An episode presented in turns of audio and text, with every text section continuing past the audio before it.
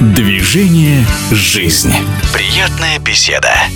Приветствую! В эфире директор Музея шахмат Федерации шахмат России Дмитрий Олейников. В связи со столетним юбилеем седьмого чемпиона мира по шахматам Василия Васильевича Смыслова мне хотелось бы хотя бы несколько слов сказать об этом замечательном человеке.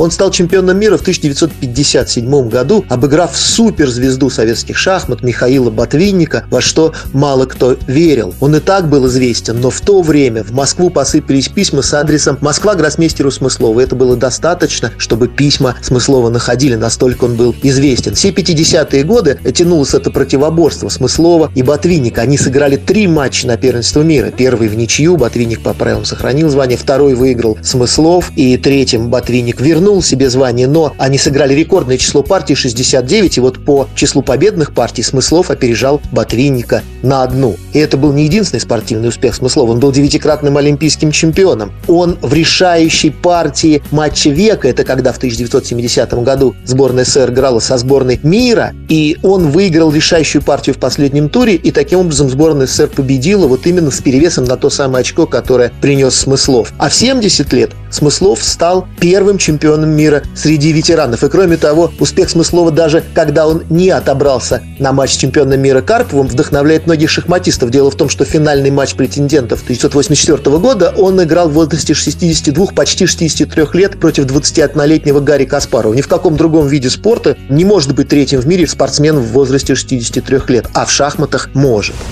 любопытно заметить, что вступая в единоборство с Ботвинником в начале 50-х годов, Смыслов стоял перед э, очень сложным выбором. Ему нужно было решить, быть ему великим шахматистом или великим оперным певцом. Дело в том, что как раз в то время он прошел по конкурсу э, в Большой театр. У него был профессиональный баритон, он занимался профессиональными педагогами. Вот он прошел первый тур в Большой театр, но все-таки выбрал шахматы. И только уже в почтенном возрасте, 70-летнем, он записал пластинку, а потом диск оперных арий на русском и итальянском языках. И, как говорят профессионалы, профессионалы – это очень высокого класса исполнения.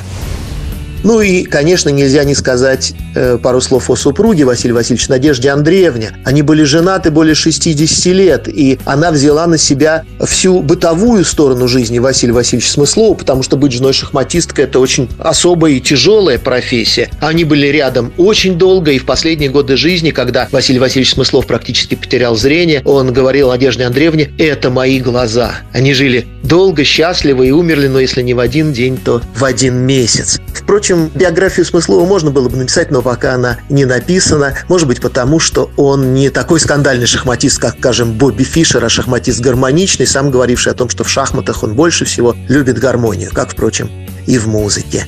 Интереснейший человек, седьмой чемпион мира по шахматам Василий Васильевич Смыслов. С вами был Дмитрий Олейников, директор Музея шахмат Федерации шахмат России.